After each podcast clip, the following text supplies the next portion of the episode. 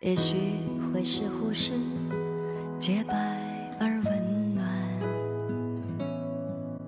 听众朋友们，大家好，欢迎收听我们的播客 B B M 拜拜 Mom。在上一期节目中，我们针对十八个月的宝宝进行了一个全面的复盘，从一些重要的成长指标，再到日常生活的习惯养成，以及他们成长中遇到的一些小挑战，诸如戒奶嘴、如何断除胸 weight 这样的问题，进行了深度的讨论。那在这期节目当中，我们将会分享一些针对十八个月的宝宝来说很好用的一些资源分享，包括一些网络上的资源，或者是我们亲用的一些好物，诸如绘本、呃游戏玩具这样子的东西的分享。希望这一趴我们就是亲身测试的好物分享，能够真实的帮助到大家。那我们就开始这期的聊天吧。首先，第一部分我们想了一些音频或者是音乐类的资源。我们家孩子其实他从小一直用的一个音频的一个 device 是那个火火兔，它里面自带了一些音乐故事，然后包括一些什么英语启蒙。呃，他其实在呃比较小的时候是听里面的音乐的。然后就是一些儿歌之类的，然后等到基本上就是十八个月的这个时候，他就会开始，呃，要求听里面的故事了。而且他等慢慢会说话以后，他会点歌，就是点故事。有时候我也听不懂他说啥，就里面有一个故事叫《潘多拉的盒子》嘛，然后他那天就在那嘟囔说什么什么什么的猴子。然后我就在里边找了半天，我都没找着那个猴子。最后就是换到那个盒子的时候，他说就是这个，就是这个。然后我才知道他是要听这个故事。所以他到这个阶段，我觉得他可能从那个呃纯粹这种对音乐的这种呃吸吸取，他慢慢的好像可以理解那个故事的情节了。他现在每天就是听里面的故事。这种类似的产品其实很多，有什么牛听听，包括凯叔讲故事。就是这些东西其实都可以给孩子适当的听一听，然后另外就是一些网络上面的资源，现在有一些儿歌其实做的也挺好的，有一个贝乐虎儿歌，它其实是也有配套的动画片，但是你也可以完全只听它的那个音频，就是纯粹一些我们小时候就国内的这种歌曲。还有一个经验就是去年圣诞节的时候，然后我就在网上随便找了一个那种圣诞歌曲的专辑，然后就在我们家小音箱上给他放，然后他也会非常。喜欢，然后他那个时候就会跟着跳舞啊什么的。是的，那我这边的话，其实我首先分享一个，就是那个 Michael 钱儿频道，这个也是其实是我姐姐给我推荐的，他主要是。呃，就这个 Michael 是这个小孩的名字，就是是一个爸爸，就是他刚开始是给他们家宝贝自己做这个，就是有声书，就他把这些书都录下来，但是因为他录的特别好，所以他后来这个频道就特别火。然后之前在喜马拉雅上也有，然后现在我看他那个微信公众号也有，他的微信公众号名称就叫 Michael 钱儿，就是钱儿频道。然后这些东西我们完了可以就是做小红书，然后再分享给大家，大家可以就是这样就是更直观一点嘛。然后在他这个频道里面的话，就是有许多这种免费的他自己录的这些有声的故事，然后制作都非常非常的精良，就是完全是不不失那个专业水准的。就大家这个可以推荐给大家听。然后还有一个我觉得用的特别好的就是睡前睡眠的一个音乐，就是网易云音乐上面就是你搜呃童谣就会出来一个合集叫五十。十首钢琴摇篮曲，然后它的封面是一个熟睡的宝宝的头，然后那个宝宝是一个有头发的一个小宝宝。然后这五十首钢琴曲，我觉得就是真的是经过选择的，然后特别适合入睡。然后它有一些还有白噪音，就可能更适合小月龄的宝宝。我基本上就是。在他小一点的时候，基本上就是五十首就是循环播放。然后像他现在大一点的话，我会就是可能着重一首，就晚上就主要就播这一首。然后我待会大概就会给他讲讲，我们今天晚上听的是哪一首。然后就今晚就只循环播放这一首，这个就非常推荐给大家。基本上就全是那种古典音乐吧，就是作为一个启蒙吧。我觉得就是，觉得现在网上是有很多这种免费的资源，就是大家一定要就是把这些资源利用起来。那说到网络资源，其实我们刚才也提到。了嘛，有一些东西，我们网络上面的视频，我们也开始给宝宝看了。然后在十八个月的时候，那个时候我们好像是在三亚吧，就是实在是没得玩，家里面也没什么东西，实在没办法，就给他看了小猪佩奇的动画片。就我当时也是很不理解，我其实之前不太理解为什么所有的宝宝都爱佩奇，但是果不其然，我们家宝宝看了一集之后就入坑了。然后他就会，他那个时候还呃不太会说佩奇两个音，他就说扒皮。他每天到点就跟我说看扒皮，他每天会非常非常爱那个呃节目。然后因为呃小猪佩奇它有很多季嘛，它可能加起来有几百集。然后宝宝他其实呃他不一定要看那么多，他其实很多时候他就是一集他要循环的看，然后不断熟悉里面的内容。然后，呃，他就会看得很开心。我觉得这个也是，就如果宝宝呃开始要看动画片，然后其实也有很多这种类似的资源，然后包括小猪佩奇，还有那个小鼠波波，就 Macy 那个也是非常经典的。这些都是有双语版的，大家呃都比较适合这个年龄段的小宝宝来看，而且每一集的时间很短，差不多也就是五分钟，大家可以每天比如说看个十五到二十分钟，我觉得还是 OK 的。OK，我们现在动画片 就一集也没有看过，你说的这些，所以我都不是很了解。对我，我们现在就是。呃，我给他看电视的话，基本上就是我在 YouTube 上直接搜，就比如说像什么非洲非洲大草原动物，就搜这种词，就会发现有很多，就像 BBC 啊或者是什么，就这种大电视台做的那种纪录片，然后他就会配上那种纯音乐，他也没有任何讲解，它就是一些动物走来走去，然后背景有一个音乐，就很简单。对，然后我们家宝宝就坐在那儿，他就是各种，反正反复的看。我就，而且他那个，我觉得画质因为特别高清，对，要因为包括他现在不是有一个观念是，就是比如说你给小朋友认识动物，他都是买那种真实动物的模型，对对，那个其实很贵那个玩具，然后。我不知道他这个理念对不对，他好像是觉得好像是这种卡通版的动物反而会误导他的认知，还是怎么样？所以他们现在就很提倡这个。但是我觉得这也是一种很高的消费，所以我从来都没有给他买过那那类型的玩具。我就是让他看这个这个纪录片吧，这个岂不是更真实？我的想法是，完了之后，呃，结合我们家宝宝自己的一些特点嘛，他是属于就是特别喜欢跳舞啊这这类型的，然后他的那个脚步动作特别多。然后后来我就想到，我就可以给他看那个踢踏舞的视。视频，我就会在网上给他搜一点踢踏舞的视频，因为他那个不就是主要集中在脚步的一种舞蹈嘛，所以我觉得，而且他那个节奏感特别强，所以我觉得小孩儿，反正我们家宝宝看的时候，我觉得还挺开心的，就是也跟着瞎蹦。嗯，就是大金说的这个，其实呃，我也挺认同的，就是让他看一些就是这种真实世界发生的事情。所以我有时候就是呃，我就直接打开就电视上正在播播放的那个频道。就哪怕是新闻，他也不听新闻，但他看里面那个画面嘛，嗯，然后他比如说就有一个原野啊，或者有那种什么汽车、坦克啊，就是就有什么给他看什么，然后包括那个过春节的时候，然后我们一起看那个晚会，然后里面就有很多还那种儿童节目、儿童舞蹈，他那个节目贼兴奋，就可能跟那个你们家宝宝看踢踏舞似的一样，他就会在里面模仿。反正我觉得这种东西也不必强求说你一定要给他看什么。才能达到，就你不一定要抱有一个什么样的目的给他看这个东西，嗯嗯，包括有的时候，就我觉得你。就因为我们现在可能要花大量的时间用来陪伴孩子嘛，然后你的个人时间就可能会被侵占。然后有的时候，如果我们是就是用音响放音乐的话，我我甚至会给他放一些就我们大人喜欢听的歌，我觉得他听的也挺开心的。就前段时间王心凌不是又翻火了嘛，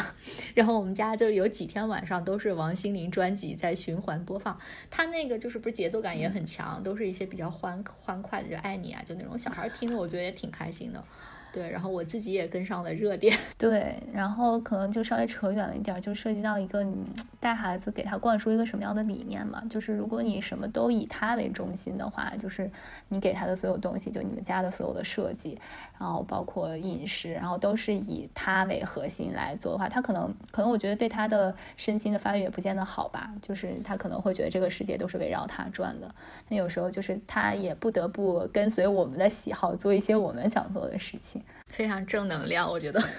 我觉得这个这个想法是正确的。那我们这块聊完之后，我们可以聊一下绘本吧。绘本是一个比较大头。对我们聊之前，我我大概列了几点，我觉得就是挑绘本的注意事项吧。就是大家可以，就是我们可以一起补充一下。嗯然后第一点，我自己觉得是现在的绘本可能是需要一些有互动性的那种，就是有要有一些趣味性，因为它现在也不太识字儿，然后懂的话可能也比较有限。我觉得还是有一些，就是比如说绘本上有一些小机关，比如说像它那种百叶窗的设计，它可以这样拨来拨去，或者是像那种就是有那种手指、手指玩具，就是它有一个小小动物，然后它后面有个洞，你可以把手。掏进去，就把那个小动物就好像能，就像那个木偶一样，就可以可以活动。像这种玩具，他也比较喜欢，或者是摸一摸能有音乐按的那种。就是它这个书可能要有一些趣味性，有一些互动性的话，小朋友可能更适合这个年龄段的孩子，就他能长久的读下去。然后另外一个就是，我觉得就是买绘本很容易买多，对，就它经常也会有一些促销活动啊什么的。我觉得大家还是要对，还是要谨慎吧，就是因为永远有更更好的书，就你永远会发现更好的书。就是你买一些真的就是少买一点，或者是像我基本上是一一个类型的书，我可能就会买一本先尝试一下，看看他喜不喜欢。嗯，就比如说像我刚才说那种百叶窗的书，我可能就买一本。因为我觉得这种这种互动是类似的嘛，嗯，我就我就不想再买两三本，对，所以就是这个不要买多，然后注重精吧，因为你会持续的买这个买这个书买下去。然后另外一个就是我自己的一个感受是我现在不大家都做阅读分级嘛，就是哪个年龄段看哪些书，但其实我自己有的时候会买一些就是超前的书。我嗯有有一些是我自己可能想读的，但另外有一些是我觉得孩子其实也可以接受的。比如说我我之后可能会介绍的一本书就是那个行星族群那本书，那个我看他的那个官方网站上是基本上是给三岁的小孩读的，呃，它是因为它是一个音乐类的书，就是以听为主的，所以我觉得这种那这种书其实就没有什么年龄上的限制，所以我就给他买了。然后我觉得我们家小朋友现在听的也特别好，我觉得就是。你偶尔可以买一些这种超前的书，就不必完全的框在那个它的那个分级指导里面吧。对，嗯，其实我跟你感受差不多，就是补充两点吧。一个是就是你刚才说到有一些互动性和趣味性这一点，我也是非常同意的。然后其实我们家情况是因为我在怀孕的时候就有朋友送我一套那种点读书，然后我当时其实也没有做任何的功课。然后，呃，反正就在孩子比较小的时候，我就给他这个东西，然后里面会有一些不同的音效。他那套书其实内容是非常丰富的，有一些就是那种，呃，认知类的，比如说各种动物啊、水果啊，它里面会配一些音效。然后有一些就是类似那种教字母啊、教数字的那种，但是我也没有分什么。呃，什么年龄段啊什么的，我就全给他看。然后他那个时候就拿着那个点读笔在里面随便点，然后听那个音效。呃，其实我中间会有一段时间，我会觉得说这个东西到底，嗯，对他是就就是那个用电子产品的迷思，就是 到底能不能够帮助他学写法，或者是对他那种是一个倒退，他能不能学到东西？但是我后来发现，其实这个东西，呃，大家也不必那么纠结。就我们家现在的情况，就是他现在二十三个月了嘛，他仍然会用点读的看他那套点读书，但是他也会，比如说我新买的一些就是普通的这种书，他也会会让我给他讲，他也会很享受，就是我给他我我跟他讲的这个互动的过程。所以我觉得，如果大家比如说带娃非常累，呃，或者有一些嗯爸爸妈妈想让孩子学一些英语，但是自己不太会的话，就可以借助这种工具。呃，一方面就是自己也能轻松一点儿，宝宝可以自己在里面嗯听嘛。然后另一方面，其实你也不用担心，就是这种方式会呃冲淡他学习的能力，他还是能够从这个呃点读里面学到一些词的。然后比如说他有一天突然跟我说佩服佩服。啊，我就很，我又很惊奇。我说你从哪儿说这个词？我们平常也不会跟你说。然后他就，后来发现他就是从那个书里面学，他其实还是能够学到一些东西的。呃，而且我觉得这个是提升他最初阅读兴趣的一种方式。然后就包括像刚才大金说的这种，呃，有一些玩具书啊，我们一会儿也会分享一些具体的，呃，具体的一些书书目，然后大家都可以去参考。然后另外一个我自己的心得就是，其实跟大金说的也一样，就是不用太多，要注重精，呃，而且我觉得好的这种绘本是值得你反复的去读的。就是像我自己的体验，就是有一本，就是我最开始给孩子买的那种触摸书嘛，就上面会有不同呃小动物那种毛啊什么的。但你在几个月的时候，他肯定就是看一看、摸一摸。然后我前段时间翻出来再给他看，他就会指着里面的动物说啊，这个是什么动物啊？这个眼睛，这个鼻子，这是什么颜色？就是他就是。你你可以在不同的阶段用它的不同的特点嘛，就是真的没有必要买那么多。嗯，现在有很多就是那种绘本，就动不动就是呃一接就是好几十本、上百本的那种。而且我们在小红书上也经常发现有些家长说啊，你你多少岁就可以刷这些书了？你一天可以刷多少本？我觉得其实这种嗯，可能是一个理念的不同吧。我觉得就是孩子的学习，他是在一个重复重复的时候来熟练的嘛。你一直。给他去刷新的，那可能旧的还没学会，他又就新的知识又涌进来了。然后这个，而且在经济上，我觉得也不是很划算，没有这个必要。就如果你一本好的绘本，你反复读的话，它其实词就是那些词嘛，它就可以，其实还是可以学到同样的东西的。是的，嗯。那我们就是分享完这些我们挑绘本的一些小 tips 之后吧，那我们可以就是分类来给大家介绍。我们大概可能会分成四类吧。第一类就是关于生活习惯方面的一些绘本，因为这个十八个月的宝宝就是有很多习惯要初养成嘛，所以就相对应的有很多这样子的绘本。然后像我们现在我在给他着重读的两本，一个就是刷牙类的绘本，然后这个。就是因为这个年龄段的宝宝要现在如果按 R 一的指示的话，应该是一天要两次，对，一天要两早晚两次刷牙。但我们是做的不好了，我们就是只是漱漱口，他几乎是不太懂怎么刷。就是为此也是专门买了两本吧，就是 Asborn 的。那个一本叫《Time to Brush》，然后这本书它的特点就是它非常简单，它它的那个有意思的地方就是它是那种果冻贴纸，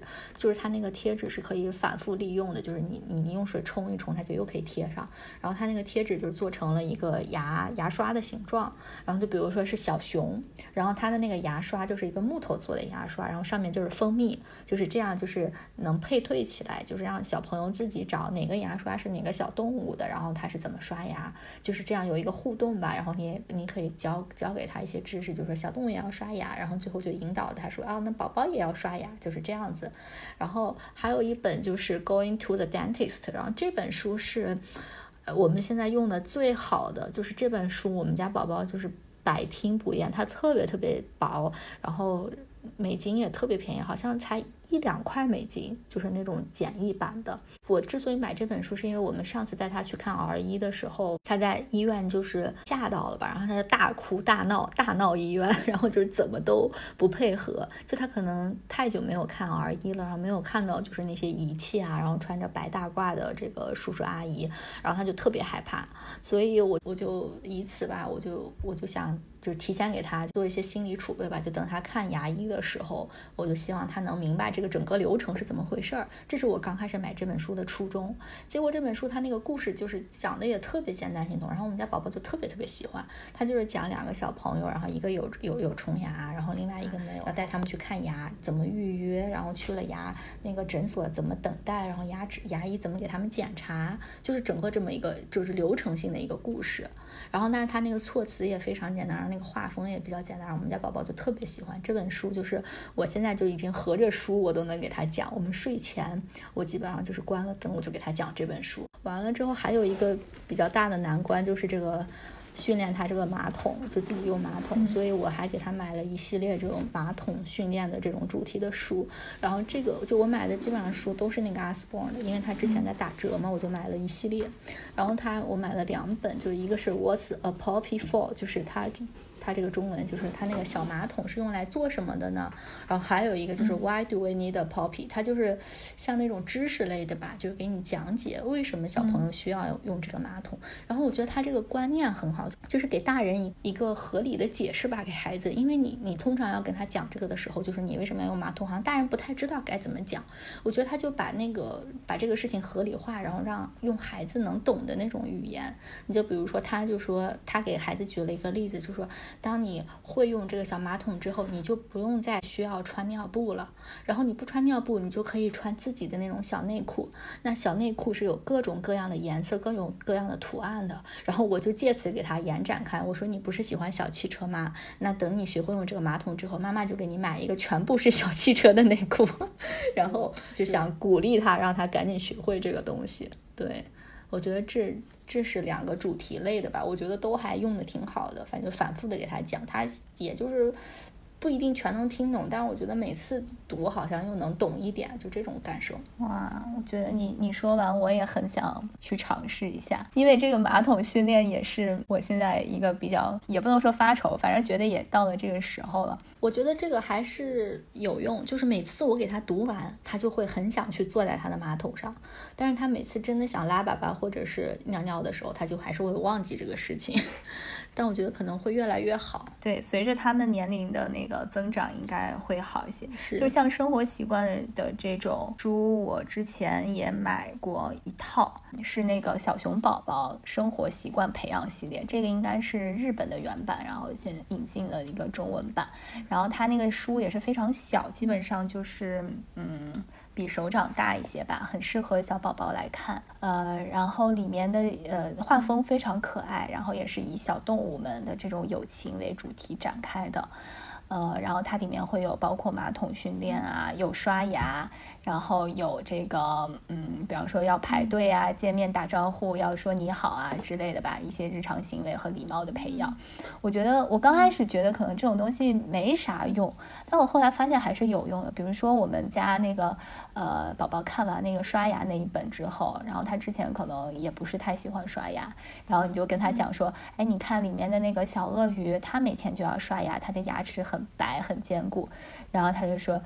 他就会说像小鳄鱼一样，然后他就会很愿意刷牙。但是马桶那个他现在还是没学会。反正我之前 就是他坐在，我会每天定时的早上让他在马桶上坐一会儿，不不管他有没有感觉。然后这个时候我就会给他讲这本书。然后他可能我可能给他传递的一个错误的信号是坐在这里，妈妈才会给你讲故事。然后他那段时间就是每天说他就是要坐盆盆，然后就是拿一本什么什么书，然后结果他也没有上厕所上出来，但是就是他要求坐在那个地方给他讲故事。所以也就是嗯，可能也得。慢慢的练吧，但是我觉得这些这些生活习惯的培养的书还是有一定作用的。会让宝宝更对他那个情境更有这种形象的感知，不然你给他每天去说啊、空讲啊，他可能也不知道你这个到底是要干什么。对，而且我觉得你刚才说的那个，就是你会跟他说那个书里面的，比如说某个小动物是怎么做的，我觉得这一招真的是很管用。对，就是我我也是会经常这样跟他说，就我们他有的时候喝完奶，半夜喝完奶，我会让他再喝点水，就是稍微漱漱口的那个感觉，就对牙齿好一点。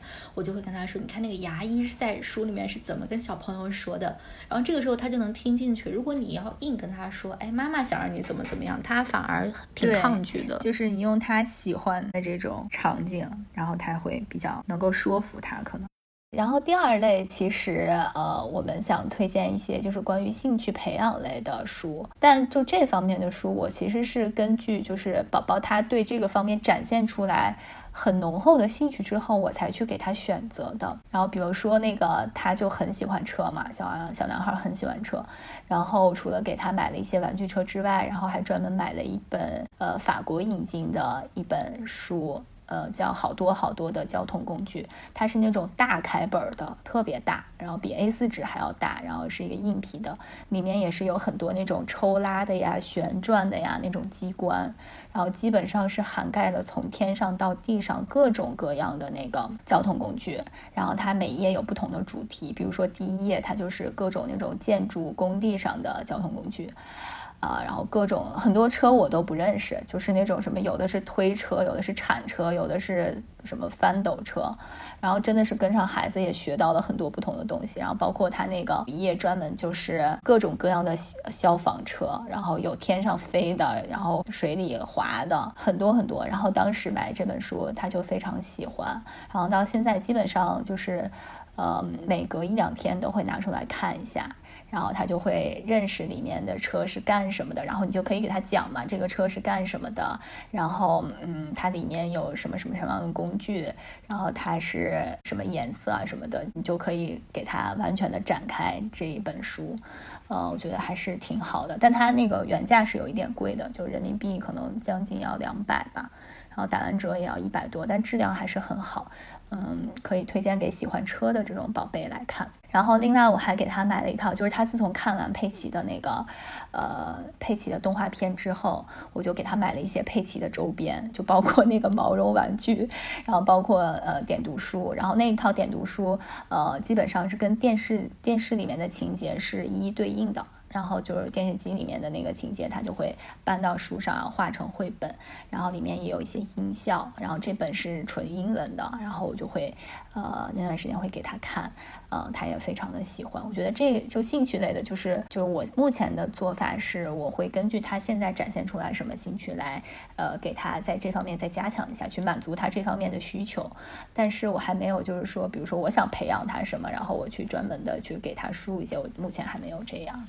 对，我觉得你这个蛮好的。我们就是除了也是比较喜欢车之外，然后我就我自己觉得我们家宝宝好像对音乐还有点就是小兴趣。然后，所以我前段时间也是 a s p o 在打折的时候，我就看到他出了一套那个就是一本嗯新的那种古典音乐书，叫《行星组曲》。它就是好像是英国的一个一个作曲家，然后他就是把太阳系除了地球以外的七颗行星，然后每一首。呃，每一颗行星编了一支曲子，然后是由那个管弦乐队演奏的。这个阿斯珀这个出版社就买来做了这样的一套书，然后它就是那种按压式的。就是你一点它就会会响，然后它只是一个片段，然后上面会有很简单的一两句话，就比如说什么土星是太阳系最大的行星，就这就一句话介绍一下土星，就这种很简单的。我觉得那个音乐就是非常好，首先它是古典乐嘛，然后又是那种实时的，就是真的是管弦演奏出来的，所以我觉得我们家宝宝还是挺喜欢的。然后我在网上找到了这个完全免费的资源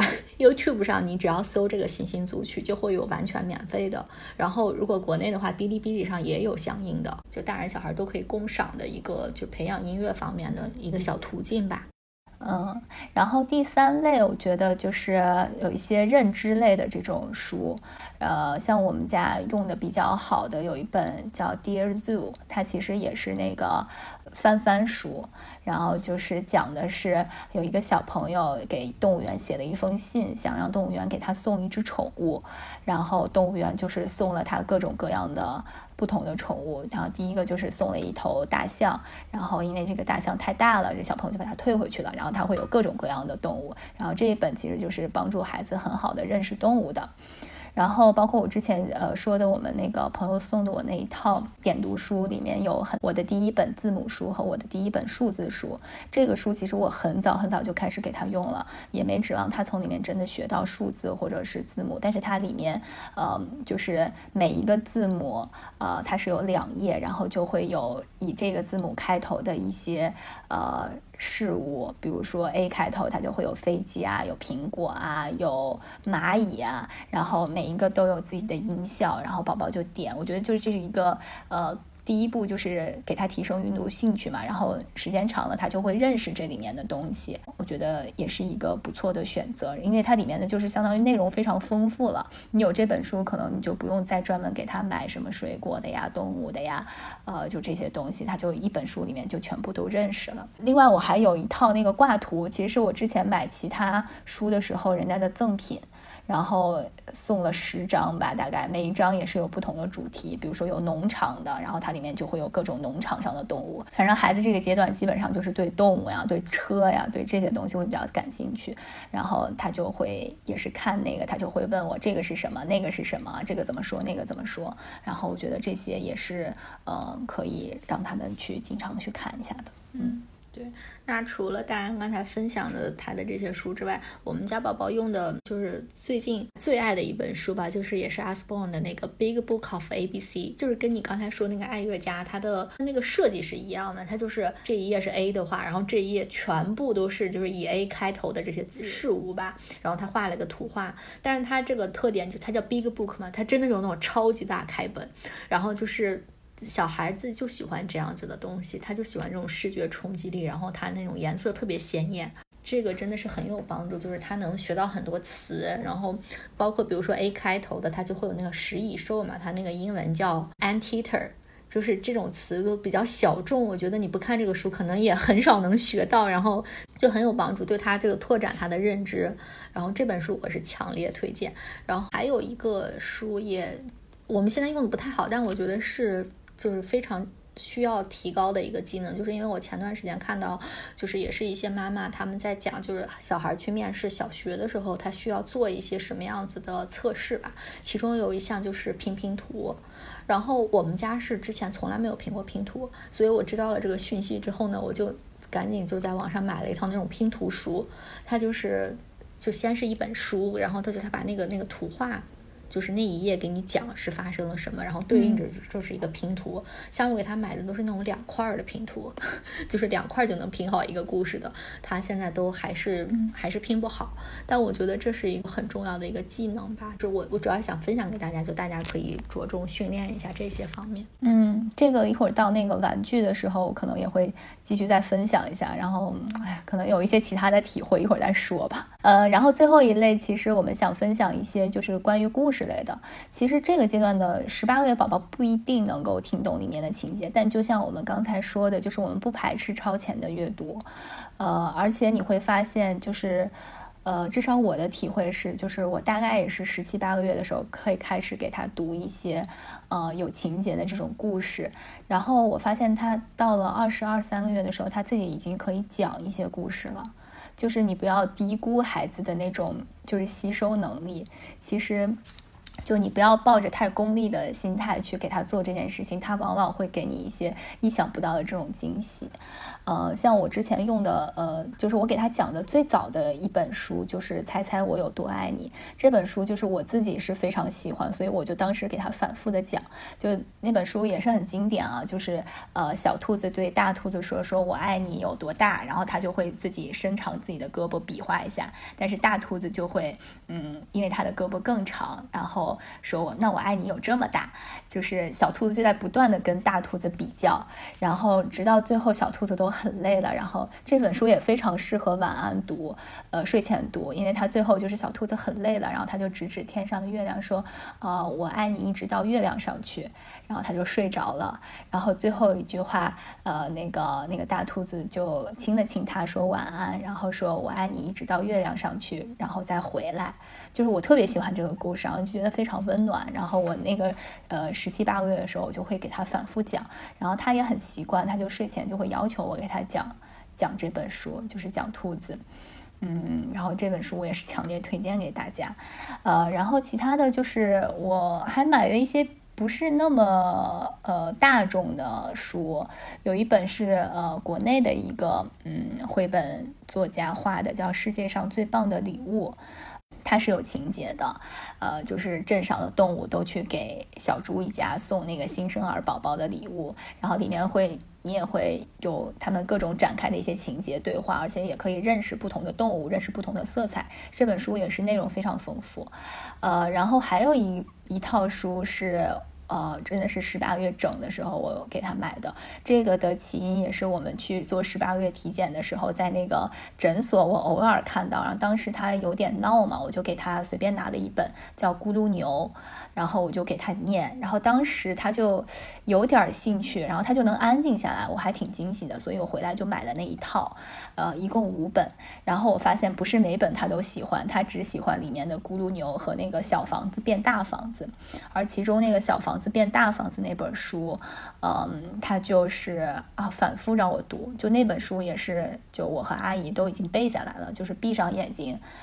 就基本上能一字不差的把那个里边的文字给他背一遍，然后他就特别喜欢。然后我觉得好的绘本有一个共同的特点就是重复，它其实嗯就是在重复的过程中在递进。就《咕噜牛》和这个房子这本书都是这样的，它就是呃同样的。就比如说房子吧，他就是，呃，小老太太觉得他的房子太小了，然后他就有一个老先生就给他建议，你要把你的母鸡抱回家，把你的山羊抱回家，把你的呃猪抱回家，然后每一个抱回家之后都会产生类似的对话和类似的效果，就是孩子特别喜欢这种重复的过程，他就会让你反反复复的讲，基本上每每天睡觉之前要讲两到三遍，然后他才会睡觉。当然，我觉得就像这种，就像我刚才说的，就是他比如说一套五本，他可能只对其中的一两本有兴趣，或者有可能买回来他就都没有兴趣，都有这种可能性。所以就是就我们推荐的这些也是非常个人的经验，大家还是要根据自己宝宝的情况去多尝试。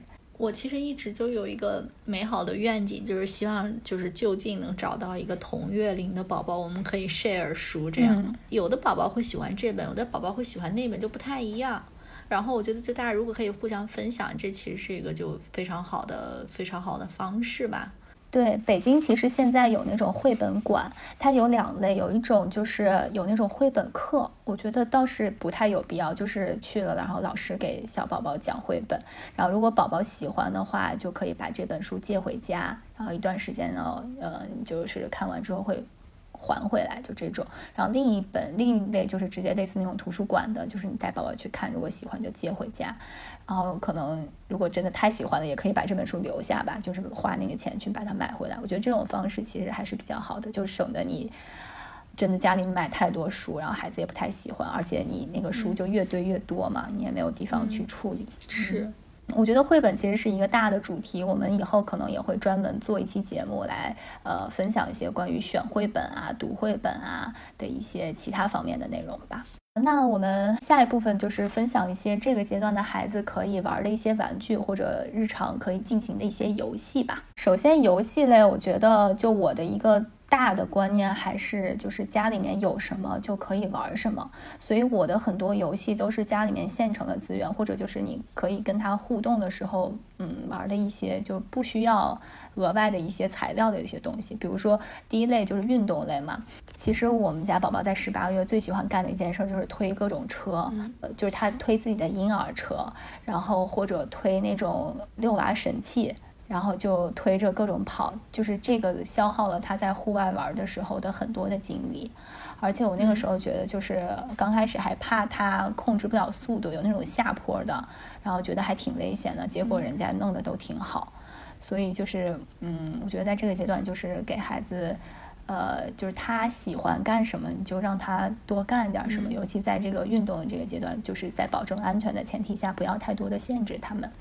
然后另外一个就是可以多跟他玩一些踢球啊、投球的这种活动。比如说，呃，我们家就是在墙上挂了一个那种非常简易的篮筐，就是贴在柜子上的那种。然后他就会拿那个小球往进投。然后这个你可以随着他体身高的增高，你把那个东西逐渐的往上升。然后这个多投球听说也有利于他们的那个身高的增长。然后配合的其实，呃，我觉得给这个月龄的宝宝可以准备一些运动类的玩具，呃，比如说就是现在其实国内很流行的就是那种小孩的扭扭车，就是坐在上面很小的宝宝就可以玩，因为它那个就是很低嘛，所以不需要宝宝个子很高，而且那个很安全。另一类就现在比较火的就是那种平衡车，就两个轮儿的，但两个轮儿的就是对于十八个月的宝宝来说难度有点太大了。然后我给他买的那个其实是一个三轮车，但它跟那种平衡车其实是一样的，就没有脚蹬子，就是你靠两个腿，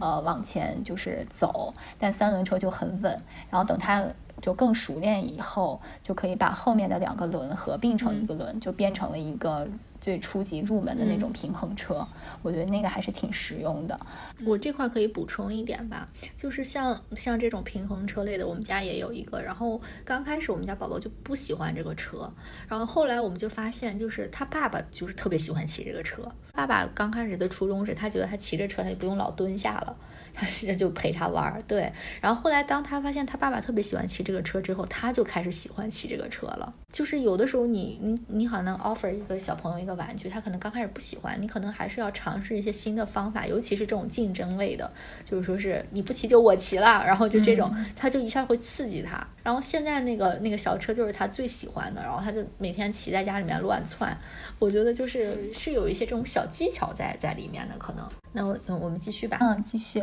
然后第二类游戏就是这种艺术，所谓的艺术启蒙吧，就是现在小红书上我看大家也说的很专业，叫艺术启蒙。其实我觉得就是是那个呃涂抹乱画嘛。然后刚才我们也介绍了，R 一就建议这个月这个月龄的宝宝，你可以开始给他笔了。那给了他笔之后，他肯定是要画的。然后我刚开始就是买那种可水洗的蜡笔，我觉得这个就是呃它一方面也比较安全，它那个。呃，不容易就吃下去。然后 第二个也是就相对好好收拾一些吧。呃，不像那个颜料啊，什么水彩笔那种很容易涂的到处都是。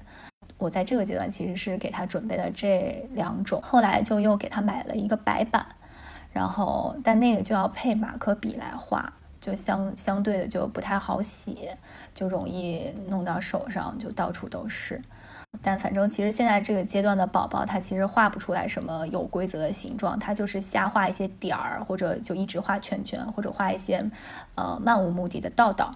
呃，我觉得这都没有关系，就是主要是让他就是感受这个色彩，让他就是稍微锻炼一下手指就可以了。啊，这块我可以补充一个，就是我们买的我觉得特别好用的一个画板吧，就是宜家的那个画板，它是两面的。然后就一面是黑板，一面是白板。然后白板的那边，它上面是有那个纸的那个卷轴，嗯，就是它有特别厚的一一一叠纸，就一一卷纸。然后你往下拉，就在那个纸上画，拉完了之后你把它撕掉就行了。嗯，我觉得那个就是设计，而且那个特别就是物美价廉，因为我之前给他买了一个，我看网上就是要那种很大。我我是想买的尺寸大一点嘛，这样它哪怕画出去，就是也还是在这个范围里面。然后像这种大一点的这种这种白板黑板都要上上百美金，然后宜家的这个只要二十美金，二十多美金吧，应该是。嗯，所以我觉得还是性价比非常高。对，其实如果有那种就是比较理想的，就是你处于那种装修家的情况的话，我当时就很想有一面墙，整个是那种可以画画的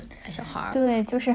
看那个邓超和孙俪，孙俪好像以前发过一个微博，说他们家就是他们好像有一间房间，就是那个房间就是他们画画的那个房间，就是你要画画你就来这个。好羡慕。对，但这个咱们 真的没有办法实现，或者你有院子的话，我觉得也还行。另外就是，其实我们也经常会给宝宝一些呃面团儿来玩儿，就是家里和面的时候，他不是在旁边也很好奇嘛，就给他揪一块面，他其实玩的还有模有样，给他一根小的擀面杖，然后他就假装在那儿像你一样就擀那个面，然后包饺子什么的，其实玩的也很开心。就有时候也不一定投入，就不一定专门去买那个彩泥什么的。你就可以买一些什么小的颜料，跟你自己的面团和在一起，然后宝宝其实玩的就就很开心，让他自己去发挥，我觉得就挺好。嗯，此外就还有一些互动类的游戏吧，我觉得就是小朋友好像从很小开始就特别喜欢捉迷藏这个游戏。对这个场景，其实从复杂到简单，就是你怎么样都可操作性非常强。就比如说像我们晚上睡觉的时候，我跟他在床上躺着，我就会给他拿一个小枕巾，就是盖在他头上，就这也是捉迷藏的一种一种形式。然后你平常在家里面就是藏，真的是跑的藏起来，那也是一种。就是这个，我觉得这个变化的方式特别多，嗯，也特别好用。对我们家也有过这种体验，然后另外一个就是我印象特别深，他有一段时间特别喜欢打电话，他可能他看他爸有时候在家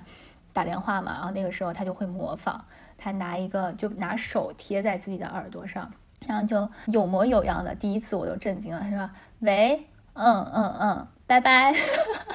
然后后来就是我们就是抓住这个契机，然后就开始跟他就是打电话互动。反正我觉得这也是就是抓住孩子的一些他自己的一些创意，然后你去跟他进行一些互动。对，那除了捉迷藏、打电话，那我们还有一个就是玩水嘛，就这也是小孩儿，就是什么年龄段，我觉得他都很喜欢玩的。然后你像像美国这边有一个就是常年畅销的玩具，就叫水桌，就是它是一个桌子，然后里面给你灌上水，然后各种各样的小机关吧，什么小动物、小小鸭子呀、小青蛙，就是各种，然后就小孩站那儿基本上能玩一个小时左右，我感觉。对，我觉得玩水、玩沙子就是人类的天性。呃，然后我之前也看过一本书嘛，是那个李月儿老师写的《关键期的关键帮助》。然后他在他的那个幼儿园里面，他们就有一个特别大的沙坑。他说他们幼儿园的孩子就每天都有时间，都会有专门的时间在这边玩沙。呃，就是他在他的这种理念看来，就是水和沙子是最好的玩具，因为它是就是不定。型的，而且你也不限制他的什么的，对，可塑。然后他自己，你不限制他的什么玩法，就孩子在里面会充分的发挥他的想象力，然后释放他的创造力，呃，去玩这个东西。所以就是，其实我们家宝宝现在就是下楼玩的时候，有时候就会拿一个小桶，拿个铲子，然后到下面就是随便就是铲土啊什么的，其实也能玩的很开心。就大家就充分利用周围可以。用到的一切的东西，让孩子只要是安全的情况下，就让他玩就好了。另外就是再分享几个就我们这段时间呃玩过的玩具吧，呃，刚才第一个运动类的我们其实刚才已经说过了，然后第二个就是这种动手类的，呃，包括就是刚才大金说过的拼图，其实拼图我在我们家宝宝一岁左右的时候就给他买了，但是也是买的那种两三块那种非常简单的，我买过三套。呃，第一套其实就是那种圆形的拼图，就是一个大的动物，然后中间呃它的肚子那边圆的掏空，然后是一个小的动物，就你可以把大象和小象拼在一起，大企鹅和小企鹅拼在一起。然后这个其实是非常简单的，这个我们家宝宝在一岁刚过的时候，他就可以匹配了，因为它其实不太需要手的一些技巧嘛，它就是圆的，你只要放在那儿，它自动就进去了。然后这个也是培养他认知的一个过程，但是就是到后面这种就是稍微就是真正意义上的这种拼图需要咬合的，就他现在都不太行。我觉得我们家孩子就是，就我刚才也想说，我觉得可能每个孩子有各自的特点吧。嗯，就是我其实也时不时的会拿出来这个玩具去引导他，但他就是三分钟热度，他可能就是不太喜欢动手。但我之前也跟别的家长交流，就他们家的孩子就特别喜欢玩什么乐高啊、拼图啊这种动手的，然后我们家可能就是对这方面兴趣一般吧。他最大的兴趣就是出去乱跑乱跳，然后玩车，嗯，看书还比较喜欢。就各种球，我觉得基本上这个年龄段可以给他。我给他买了个小网球，就是网球不是弹性很好嘛。他跟他爸爸基本上在家就是扔这个网球，一个扔一个跑过去捡。那我们分享了这么多的资源之后，我们终于进行到我们的最后一趴，就是我们这一个阶段来培养孩子的，不能叫培养，就陪伴孩子的一些心得和感受吧。然后可以拎出来几点跟大家聊一聊。呃，首先第一点，我觉得就是孩子真的是一种模仿的生物，他小时候真的就像小猴子一样。然后你对他做什么，他就会模仿什么。所以这个阶段就是大人的行为还是很重要的。特别是我觉得当他开始学说话吧，十八个月很多孩子就已经开始牙牙学语了。就是嗯，大人要嗯特别注意自己的语言。这个我相信现在很多家长都有这个意识了。就是你在跟宝宝交流的时候，有一些词语是不可以跟宝宝讲的。因为他们会很快的吸收，他们也不知道这个是什么意思，呃，然后另外一方面就是行为的这种模仿。我的一个感受就是，当他跟孩子相处的时候，他的模仿能力会更强，就是会跟比。他会很有意的去模仿比他自己稍微大一点的小朋友。我觉得他们还是分得清小孩和大人的区别的。就是大人的有一些行为，他会可能会认为这个是你们大人才会做的事情。但是如果同样的行为出现在呃跟自己差不多大或者比自己稍微大一点的小朋友的身上的时候，他会很快的学会。反正我记得有一个例子，就是过年的时候不是回老家嘛，然后会有其他的孩子，然后呃那个孩子就是会骑扭扭车，然后他就马上就学会了，他之前是不会玩的，然后。呃，那个孩子就是现在刚上小学，然后在呃背诗，然后就教他一个字儿一个字儿读诗。然后他那个时候，我觉得他的语言也是发展的很快的，他会跟小朋友去学，这个是我觉得特别明显的一点。所以我们呃，就是我也是建议，就是孩子每天还是要带他到小区里或者是公园里，跟其他小朋友一起玩。我觉得这个是帮助孩子成长的一个非常有效的方式。那针对这点，我觉得我可以补充两点吧。就家长在陪伴孩子的时候，除了要注意这个文明用语吧，然后其次，我觉得是你尽量少用那种孩子的语言来跟他沟通。就是孩子的语言发展，其实大部分是来自于就是家长的模仿，模仿家长嘛。然后你如果老用一些就是很幼稚的语言跟他沟通的话，他的语言习惯就是这样子的。就是你可以用一些比较。呃，就是精准的措辞吧，他慢慢的就是他的那个语言会丰富起来，这是一个。就包括我看那个 R 一的那个介绍，他也会写了，他们叫什么 baby language，他说就你尽量少用这种 baby language，我觉得可能说的就是这点。嗯嗯。然后第二点，我觉得是我自己的一个感受吧，就是呃，就像大安说的，我们确实是要给孩子创造很多这种跟同龄小朋友或者比他大一点的这些小朋友，就是呃一起玩然后相处的机会。但我自己的一个感受就是，我每一次带我们家宝贝去，比如说像小公园或者跟参加一些小朋友的那些什么生日会回来，我我心里都会有一个感受，就是我会控制不住的，好像会把他跟孩子的其他孩子进行比较，就特别明显。像我们家昨天我带他去那个小小操场玩，然后遇到了一个小朋友比他还小，然后那个小朋友已经会说很多很多话了。然后我回来的路上，我就会跟他爸爸就是就是下意识的说，我说我天，那个小孩怎么会说这么多话？就你就会有这样的心情。我觉得这个其实是。不太好的，就是你是要给他创造多跟其他小朋友接触的这个环境，但是你又要一方面你要努力的克制住自己，你不要把他跟小朋友其他的小朋友比较，就每个孩子的步调都不一样嘛，就是有的时候好像，所以后来我有的时候就不太不太带他出去，就是基本上是他爷爷奶奶带他出去，所以我好像不看到其他小朋友是一个什么样子的状况，我就我就你的心态就会好很多。对对对，是我就是这么来 缓解这个焦虑的。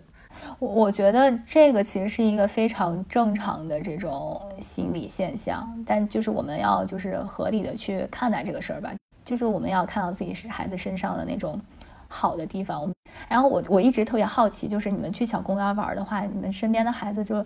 不是都是华人吧？你比如说这个语言怎么比较呢？就他爷爷奶奶带着去小公园的话，基本上就是跟就爷爷奶奶们会会凑一波，是基本上都是华人，但是小孩儿是。他们自己玩自己的，嗯，就是也有一些，比如说像印度的呀，或者白人小孩，他们就彼此玩。我感觉现在这个年龄段的小孩，就是他，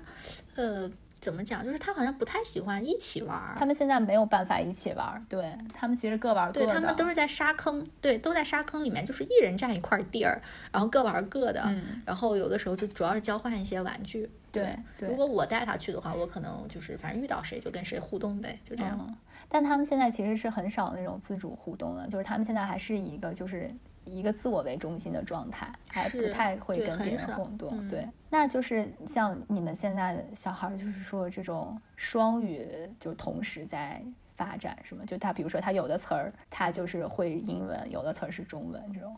其实这也是我最近在思考的一个，我也跟一些妈妈聊，因为他们就是如果就是我拿 A B C 举例吧，他们大部分的 A B C 基本上在上学之前都是纯中文教育，他们的那个理念是小孩子一旦去了学校。有了这个伙伴接触之后，他一旦开始接触到这个英文，就是他们伙伴之间的这种沟通语言是很快会侵占他的这种思维，然后你就会很快发现孩子回了家就不想说中文，然后紧接着就是他的中文表达能力下降，所以他的中文水准基本上是他上学之前打定的 这个水准，所以我看大部分的这种就是在这边的这种华裔家庭的小孩儿上学之前全部都是纯中文教育。对，这其实牵扯到。另一个话题，以后我们也会可能会聊，就是你对孩子的这个教育期待到底是什么？你像我们所有的这种华人在国外，你还是很重视这个母语的教育的嘛？就是这个背后到底是一种什么样的心态？就是我觉得我们以后也可以再继续探讨一下。嗯，那回到我们这个这一阶段的心得啊，我觉得我是呃一直有一个就是感想吧，不能说是心得，就是我一直。就是每到一个阶段，我都会无比的赞叹这种人类作为一个智慧生命的这种学习能力和他的这种联想能力。就你刚才不是也说过，就是呃，有一些家长会担心，比如说你看一些卡通的这种形象，对你这种真实世界的这种就大脑中真实社会世界的构建会有一些影响吗？但是我自己感觉下来，就是这种影响可能是微乎其微。有一个例子，我特别想跟大家分享，就是我们宝宝大概在十七八个月的时候，呃，就当时他就是有一些什么爬行垫儿啊，或者是有一些绘本上面都会有这种卡通的小动物，然后我就会当时就反正给他讲这个是什么，那个是什么，但是其实每一个场景下面出现的这种画风或者是他的这个表现手法都不太一样。然后我也不太能够确定他能不能分清这个里面的区别，他能不能认识这个东西到底是什么。然后有一天有一个特别神奇的现象，就是他爸爸穿了一件就是呃胸前绣着一一一个那种蓝色的非常写实的狐狸的一件衣服，然后就过来了，然后他就指了指。他当时还不会说话，他指了指，然后他就迅速跑到另一个房间，他有爬行垫那个地方，然后指了指那个爬行垫上一个橘红色的一个卡通狐狸，那个两个真的长得是完全不一样，然后他就马上联想到这是同一个东西。我当时就是特别的，就是就惊叹吧，我觉得就是就是人类这个大脑它的工作流程，你真的就是。你没有办法去完全的给他解析。对我我自己的感觉是，我我我也没有经过科学的认证，但我的感觉是，他们好像是那种图形记忆。就你比如说汽车，它就是记住这个有轮子的这个东西就是汽车。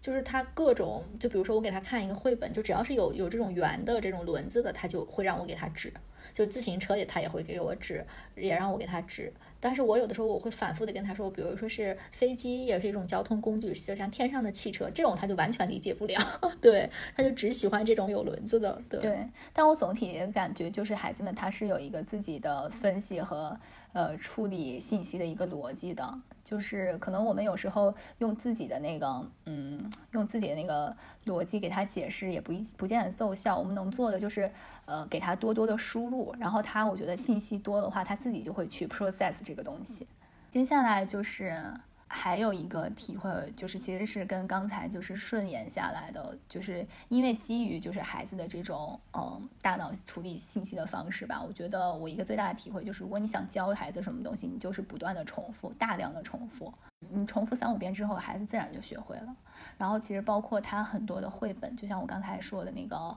有一些故事情节类的绘本，我觉得它在设计上其实也是呃充分的考虑到了孩子喜欢这种重复性的情节。呃的这种呃这种思维方式吧，它很多绘本我现在读下来，它的情节设计上都是呃在一个点上不断的反复，呃比如说像那个猜猜我有多爱你，它也是就是小兔子刚开始是比划我爱你有这么多，然后它后来就会说我爱你有多么多么的高，然后我爱你有多么多么的远，其实它都是在同一个概念上不断的去反复，然后再再去延展的。其实可能这就是孩子真正的一个大脑发展的这么一个过程，它就是在不断的重复，然后再迭代，然后在这个过程中，他再去延伸自己的理解。这也是我想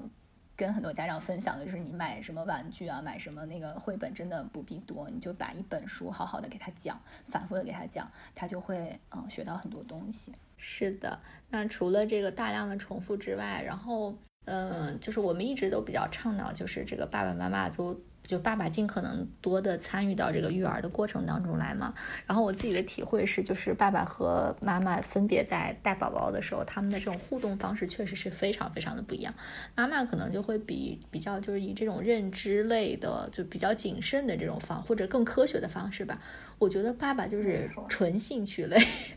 然后纯好玩儿，对，然后而且小孩其实玩的更开心，尤其是我觉得像我们两两个都是男孩嘛，就男孩可能更喜欢这些方式。他经常就是比如说耍赖，他会躺在地上嘛，然后我我这个时候经常就束手无措吧。结果那天我忽然发现他躺在地上之后，他爸就拖着他的一条脚在，就把他当成扫把一样，你知道吧？他就特别开心，他躺在地上被拖着，然后咯咯大笑。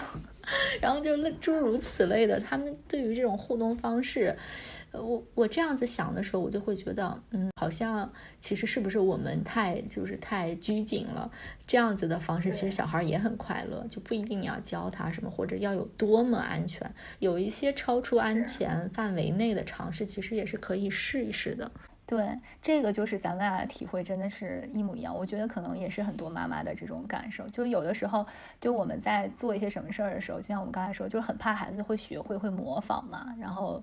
呃，就觉得这种不好的行为，就就不要跟孩子去互动。然后爸爸们就是，反正我觉得可能就是快乐至上，男人可能就是就是先玩、先高兴再说。像我们家孩子也是，就是每次。他爸跟他玩，他都能就是逗得哈哈大笑，就是停也停不下来那种，就是尖叫，就是那种。我觉得爸爸在孩子的成长当中还是很重要的，还是要让他多多的加入进来。就不管以什么样的方式，我觉得这种就是让他们疯玩，其实就是对妈妈带娃的一个很好的补充。就如果说我之前也会跟呃我们家孩子爸爸说你。带你跟他玩的时候就不要怎么怎么样，要多怎么怎么样。但是我后来又一想，就这样不就限制了？你不是大家带的就都一样了吗？就是孩子就他就没有办法就发展他不同的这种感知的方式。我觉得就是谁带就让他用自己的方式去影响他好了。就是然后呢，还有一个体会就是也是嗯。就过年期间吧，因为我们带孩子去了去了三亚，然后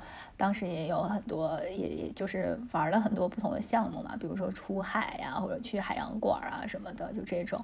然后我能非常明显的感觉到，就是他因为环境的变化，然后他可能呃接受到了不同的讯息，然后他的大脑明显是呃受到了更多的这种好的刺激。然后那段时间，我觉得他的这种认知啊，包括他的语言发展都是非常快的。嗯，他可能就是以前我给他讲的什么船呀、什么鱼呀，他都终于有机会真正的见到了。然后他就把他那个想象的世界跟那个真实的世界迅速的结合在一起。然后那段时间就是突然会说的很多很多的词，什么大船呀、游艇啊，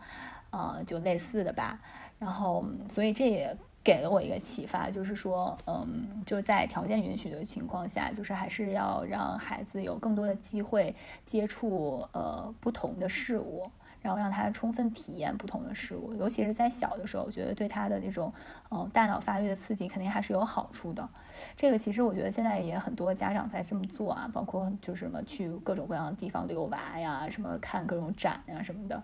嗯，我觉得大家在有条件的情况下，可以适当的选择一些。我就针对这点，我有一点想补充，就是当我们带孩子到一个新的环境里面的时候，我觉得还是要让他循序渐进的融入这个这个新的环境。就我我们有一次就有一次带着孩子去海边，然后他爸爸就把他一下就是夹在那个腋下，然后冲往海边冲，就把孩子一下就吓坏了。然后就是这种方式就有点太突然了。他本来是对大海很有兴趣的，就他奶奶刚开始抱着他在海边，他就很开心。结果他爸那样冲了一波回来之后，他就再也不敢看那个大海了。然后那天晚上回来还做噩梦。就是他到一个新环境了以后，你肯定还是要给他一些就时间，包括给他一些可能熟悉的，就需要熟悉的人陪伴着他啊，就这类型的，对他才能慢慢的适应，就一点一点打开他，不要操之过急。是，就是你说这点，我其实也非常同意，让我想起来，就是我们孩子第一次见大海，然后那个就是大海那个浪冲过来之后，然后他就很紧张，他就说不要不要不要，就让海回去。确实，就是每个孩子他不一样的嘛，就是。所以就是要，嗯，站在他的角度，充分给他时间去，嗯，去熟悉、去接纳这个新的事物，然后不要强迫他去做一些事情。其实这个就是也也过渡到我下一点想谈的那个感想了，就是我觉得这将近两年下来，我最大的一个体会就是我们要顺应孩子的天性。呃，顺应他，不管是他的这个身体的发育，还是他展现出来的兴趣，呃，其实很多是他嗯内心就是自带的。当然，我们一直说就是孩子的发展是先天加后天的一个综合的一个结果嘛。那我觉得就是首先我们要顺应他这个天性，然后当他出现了某一方面的兴趣的时候，充分的帮助他。让他就是专注的沉浸在这个里面，我觉得这个是家长能够做的，而不是就是我们给他太多的强制的一些外在的东西。嗯，所以我觉得家长能够做的就是耐心的陪伴的孩子，呃，把自己的心态放好，就是更自己要更从容一些，不要太多的跟其他的孩子比较，不要太多的就是陷入自己这种呃内卷的焦躁当中，然后呃耐心的去观察，去发现孩子的这种。嗯，他呃就擅长的事情和他有兴趣的事情，然后敏锐的抓住他有兴趣的这个事情，然后去给予他回应，给予他肯定。我觉得这个是对孩子最好的帮助。我觉得现在大家都做的挺好的，这方面还是就有这个意识了，慢慢都。而且我觉得有时候你可以这样想，就是当你希望孩子做一个什么事情的时候，你想一想你自己能不能做到，或者你想不想被这样对待，我就觉得你就知道孩子是对这个事情的回应是怎么样的了。就有一些好的行为习惯，它确实是很难养成。就比如说像我们也是，就因为它本质是需要你克服一些人的欲望，或者是天性上的一些惰性之类的。这个对大人来说也很难，其实小孩也是这样的。所以就我们不要对他要求过高，或者是不要。嗯，操之过急吧，还是对，就像孩子想吃一个什么东西，想看一会儿电视，这都太可以理解了。就是我们不也是这样的吗？是的，就是 人的本性就是这样的，所以我们对孩子还是要有一个更理解的一个心。那我们就最后一点，基本上就是聊一些孩子让我们感到治愈的瞬间。就是其实带孩子是一个嗯很辛苦的。一个事儿，但我现在就是回想起来，就我跟孩子就是就是单纯说我们两个相处的过程，我觉得还是他治愈了我很多的。宝宝就是说一句很很很俗气的话，就是宝宝真的是在无条件的爱着你。而且我那天就是我有有一次发生一件事儿，我就是突然感觉生男孩也挺好的。就是有一天我们家孩子好像想玩一个什么东西，然后我就说你先你先抱妈妈一下，然后他就不理我，他就继续去玩，然后。我那天也不知道是怎么了，我就冲他撒了个娇，我说你就抱我一下嘛。然后他就突然是那种你知道，就是偶像剧里面那种小男生的笑，就很无奈，然后还叹了一口气，然后就过来很无奈的抱了我一下。然后我当时就觉得，哇，原来就是你当妈妈也有可能被孩子宠爱，就是那种感觉。我觉得这其实是跟孩子相处的，也是一个小技巧。父母真的是要学会示弱，然后你让给孩子更多的机会，让他来就是主动的照顾你成长。包括这个，就是现在我觉得好多老人也做得很好，像他哦，就是我们孩子的奶奶，就是我们比如说共同有一一一些水果，就可能只剩下几个了，我们肯定都是每个人都要吃。如果最后不够的话，就不给孩子吃。就是你永远要让他知道，就是他得到的就就不应该是。就是好像天然的应该更关照你，对，就就其实我们刚才中间也提到了，就是嗯，我们不是说以，是我们是要提倡一个呃 children friendly 的这种环境，但不是这种 children center 的这种这种这种以他为中心的这种环境，嗯，来培养我们的孩子。那基本上我们这个十八个月宝宝的内容基本上都分享的差不多了，是。我觉得我们真的是比想象中聊得多也聊得深，又是一期干货满满。我感觉是我们有史以来最长的一次录制时间，对，甚至比我们有嘉宾的时候还长。是的，对。那这期节目。就因为内容比较多，我们大概可能会分成上下两期来给大家进行推送吧。然后呃我们在这个播客当中提到的一些我们认为，比如说好的呃资料或者是一些好的绘本，我们都会在我们的那个同名小红书上，然后陆续的推送给大家。然后欢迎大家呃持续关注我们的播客内容。然后我们这个系列就是分享这个孩子成长的这个阶段，也会随着我们孩子的这个呃年龄的增长来定时。的跟大家汇报一些最新的情况，然后欢迎大家持续关注。嗯，我们下一期这样子的节目可能就要到了两岁的时候，嗯，就每基本上大概六个月可能会出一期这样子的深度，对对，分享孩子成长的一些心得吧。嗯，那我们今天的节目就先到这里。好的，谢谢大家的收听，下期再见。好的，拜拜，拜拜。感谢大家收听。你可以在微信公众号、微博、小红书搜索 “B B M Bye Bye Mom” 关注我们，还可以在苹果播客、小宇宙等泛用型客户端，以及喜马拉雅、网易云音乐、荔枝播客、蜻蜓 F M 等平台订阅我们的节目。如果你喜欢我们的节目，别忘了给我们好评或点赞，或是在微信公众号下方点击喜欢作者给我们打赏。我们也期待在评论区与你互动，下期节目我们不见不散，拜拜。